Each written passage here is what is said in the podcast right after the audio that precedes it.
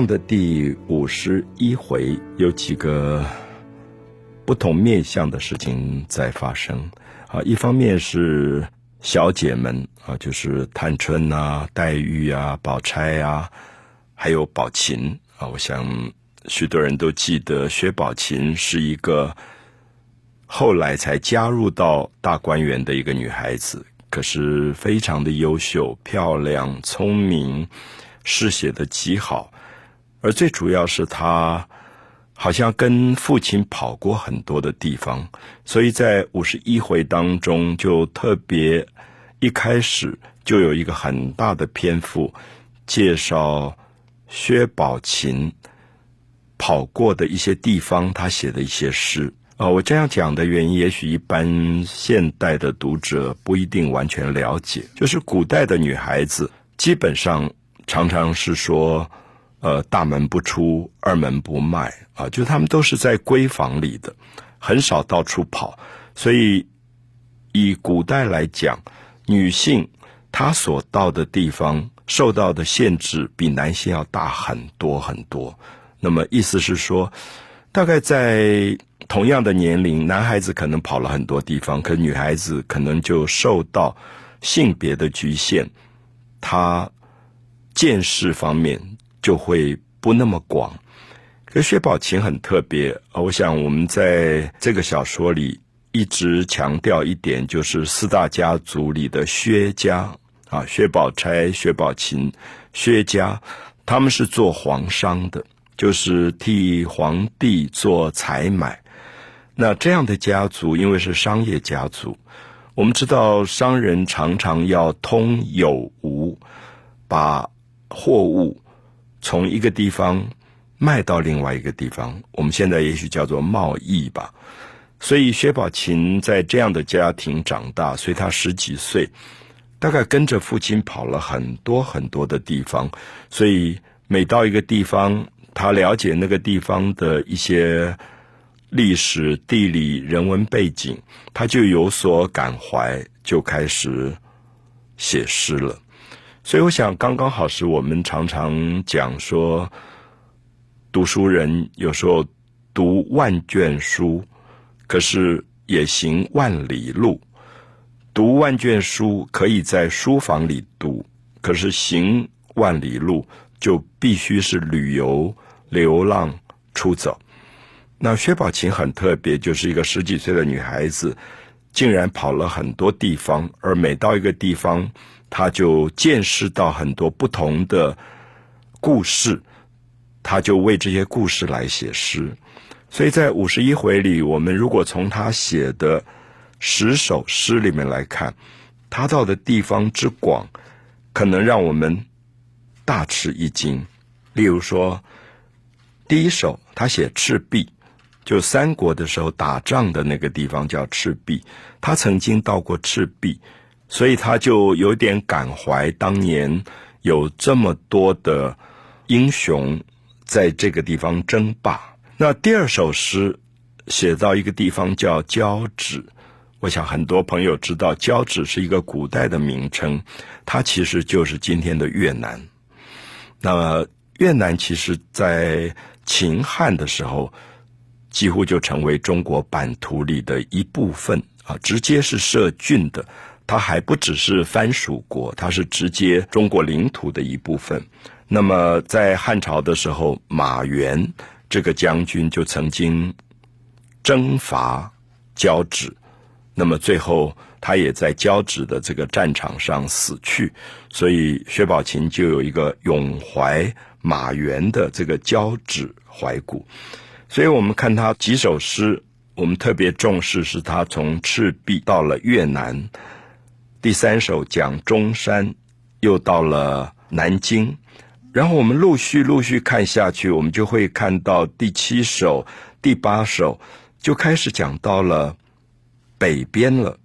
我们看到他讲到王昭君的青冢，王昭君的青冢应该在今天的内蒙古境内，所以我们看到他可以往北跑到这么北边。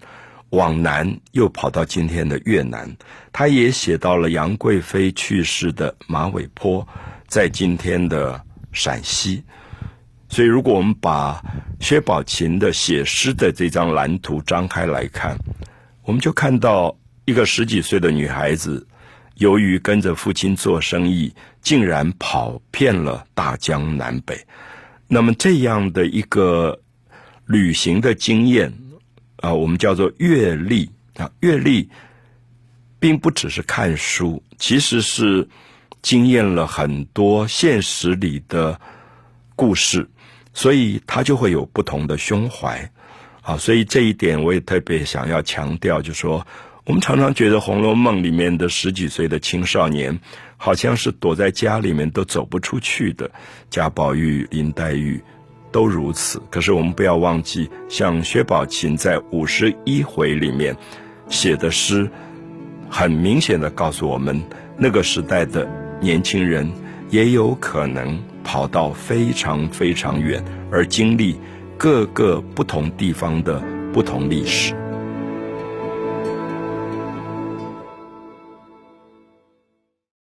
红楼梦》第五十一回，呃，第二段，我有点想让大家知道作者写作上层次的丰富，因为刚才我们提到说。五十一回的第一段在写一个小姐薛宝琴，这种大家闺秀，那她的身份是很高的，她写诗。可是到第二段的时候，我们忽然发现作者就开始写另外一个人物，就是贾宝玉身边的贴身的丫头袭人。我讲的层次的丰富是说，《红楼梦》里面这么多的人物。这些人物，如果以我们今天讲社会阶级来分，有的是贵妇人，有的是小姐，有的是丫头，有的甚至是做很粗的一般工作的老太婆、老婆子或者车夫这个等级。可是，在《红楼梦》这个小说里，作者用各种方法去编织这些人物。所以我常常会认为，《红楼梦》一直被认为是写一个贵族家庭以贵族为主题的小说，可能只说对了其中的一部分。那特别是我在用《金刚经》的围城这个观念，是说《红楼梦》里面写到很多的丫头、老婆子、车夫是非常卑微的人，他们像《金刚经》里面讲的这种飘散的。很微小的、卑微的灰尘一样。可是作者在写完薛宝琴写诗，他一生的重要的经历之外，忽然画风一转，就转到了袭人。那这个转折其实很不容易，所以我们特别看到他在层次上讲究而丰富的写作手法。我说这个层次的不容易，是说薛宝琴。在写诗，然后跟林黛玉、探春、薛宝钗在谈他的诗，好好的，忽然怎么会把画风转到袭人身上呢？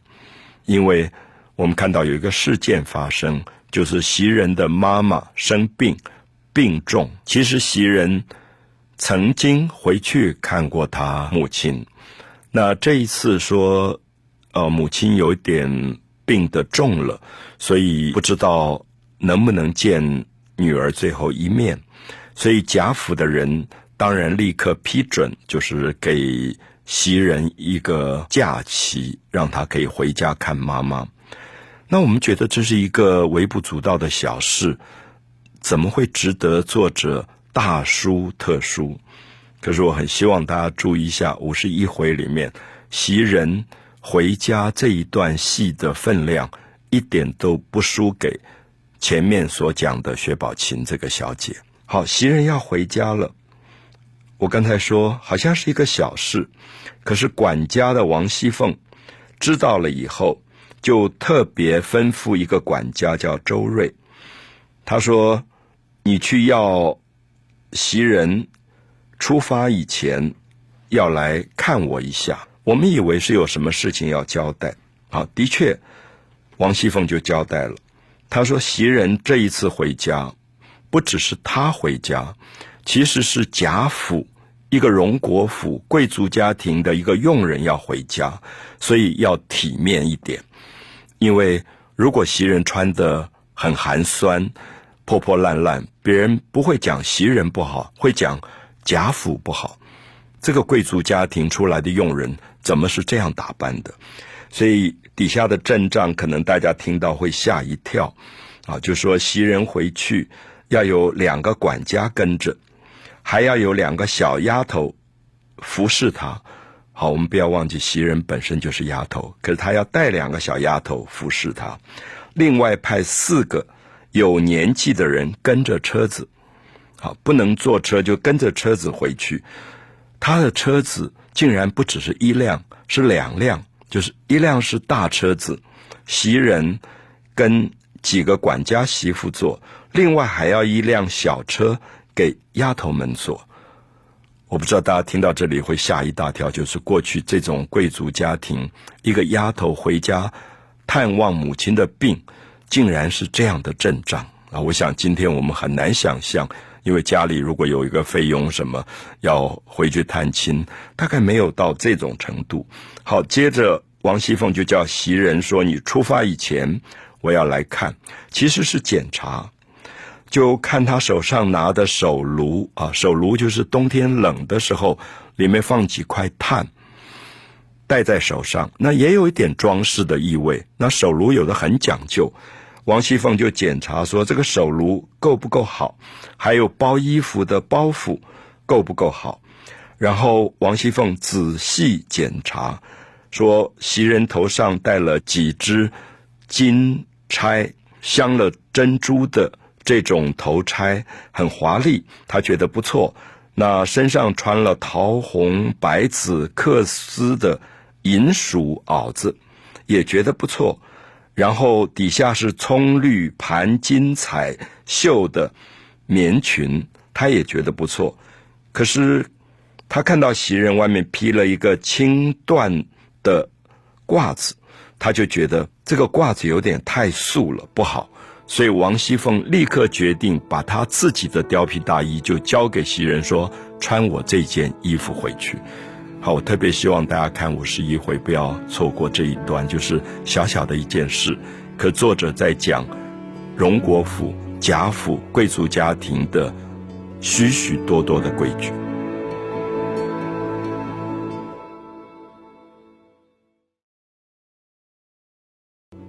袭人回去探望母亲的病啊，刻意被王熙凤叫来，好好的打扮了一番。那同时也交代她说，回到家里，妈妈如果好了就罢了；如果妈妈不好了，那不好了意思说可能要办丧事，那可能就要住下来，不能马上回来。就特别叮咛袭人说。不能够用你们家里面所有的被子、褥子、梳头的东西都不能用，你必须告诉我们，我叫人全部把你的铺盖这些东西全部送去。所以这些是《红楼梦》非常小的细节，可是你不看到这些细节，不知道当年的贵族有这么多的讲究。它其实有点像今天的一个大企业变成一种品牌。所以，这个企业出去的不只是董事长、总经理，包括一个小职员出去，都代表了企业的形象。那袭人就是一个丫头，等于是大企业里面的一个小小的职员。可是她出去，不代表她个人，代表荣国府。好，所以特别希望大家注意到五十一回中段的呃这个部分。五十一回的后段讲了一个非常有趣的小故事，就是袭人回家了。我们知道袭人是一个非常懂事、稳重，啊，个性特别安定的一个丫头。因为大部分的丫头十几岁都有一点像小女孩，会容易毛毛躁躁，会容易有情绪。那袭人是很稳重的，所以她才被贾母派到贾宝玉的房里。来照顾贾宝玉，所以袭人基本上在贾宝玉的怡红院，有点像一个所有丫头的领袖，大家都听她的。可袭人现在回家不在家了，所以就有一点群龙无首。